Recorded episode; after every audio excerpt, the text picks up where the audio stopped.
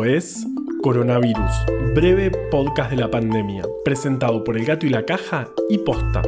Hoy es lunes 17 de agosto, día 151 del aislamiento social preventivo y obligatorio en las zonas con circulación comunitaria del virus del país y día 71 del distanciamiento social preventivo y obligatorio en las zonas sin circulación comunitaria del virus.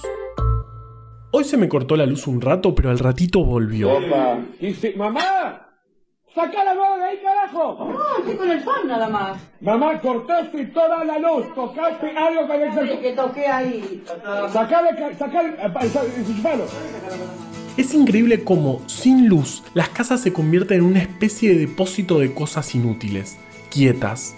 Si es de noche, ni los libros sirven. Las velas en el cajón de abajo de la cocina siempre están rotas y pegadas entre sí, y todo empieza a depender de la batería del celular, que por suerte esta vez había puesto a cargar y no me lo olvidé en la cocina como me pasa a veces. Y en el medio del apagón me acordé del día del año pasado en que cuando nos levantamos no había luz en todo un pedazo del continente. Porque sí, parece que fue hace un siglo, pero fue el año pasado. Me acuerdo que pensé, qué increíble, esta seguramente sea la única vez en mi vida en que todos estemos viviendo algo parecido a la vez. ¡Ja!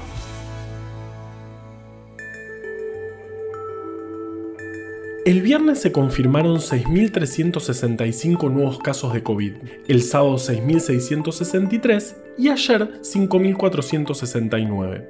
Estos números pueden parecer que están mostrando una mejoría, pero ojo, la caída de ayer es esperable porque los domingos suele haber menos carga.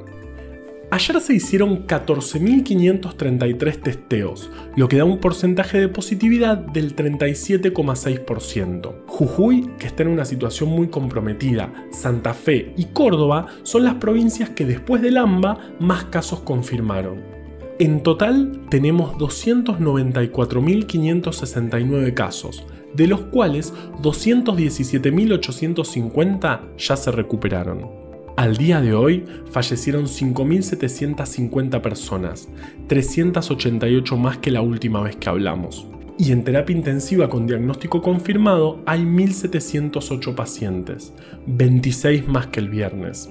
Hubo anuncios importantes. El aislamiento social preventivo y obligatorio se mantendrá hasta el 30 de agosto en las zonas donde estaba vigente, como el AMBA, pero, como te venimos contando, en las últimas semanas se fue viendo un fuerte incremento de casos también más allá del AMBA. Por eso, se volverá una fase más restrictiva en las ciudades donde se detectó una mayor circulación del coronavirus, que son Tartagal en Salta, La Rioja y Chamical en La Rioja, y las ciudades de Santiago del Estero y La Banda de Santiago del Estero. El AMBA, Río Gallegos, Río Grande y cuatro departamentos de Jujuy continuarán con las mismas condiciones de aislamiento social preventivo y obligatorio con alguna habilitación extra como deportes individuales. Es importante, de nuevo, decir que el sistema de salud está muy exigido, desde el diagnóstico, que muestra porcentajes de positividad altos, hasta las camas de terapia intensiva, cuya ocupación vemos crecer día a día. Entonces, es fundamental no juntarnos. Y esto hoy tenemos que decirlo más que nunca. Más allá de lo que pensemos, una marcha en la que es imposible mantener la distancia social es una pésima idea y puede convertirse en un gran foco de contagio. Hay otros modos de manifestarse, y ya volverán los días en que podamos hacerlo de esta manera. Pero hasta entonces, cuídate y cuidanos. Desde este lado tenemos la responsabilidad de decirlo.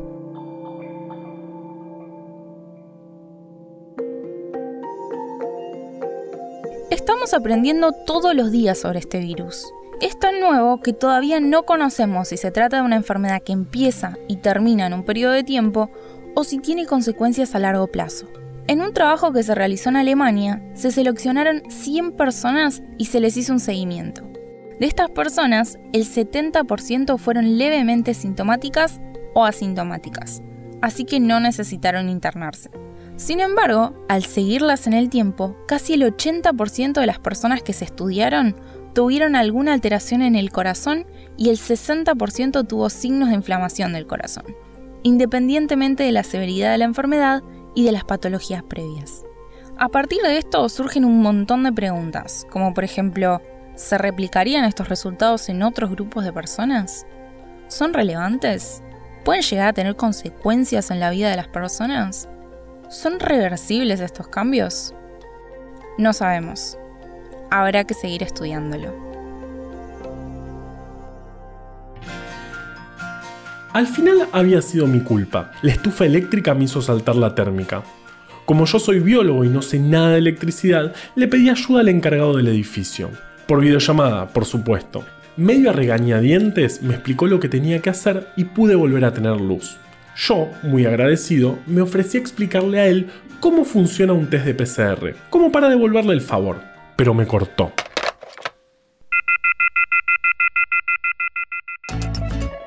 Coronavirus, breve podcast de la pandemia, es una producción original del Gato y la Caja junto a Posta.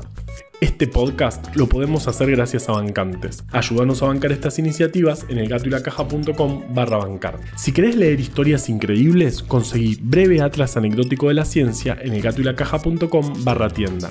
Yo soy Juan Manuel Carballeda. Valeria Sanabria te aconsejó desde el armario. Quédate en tu casa y nos escuchamos mañana.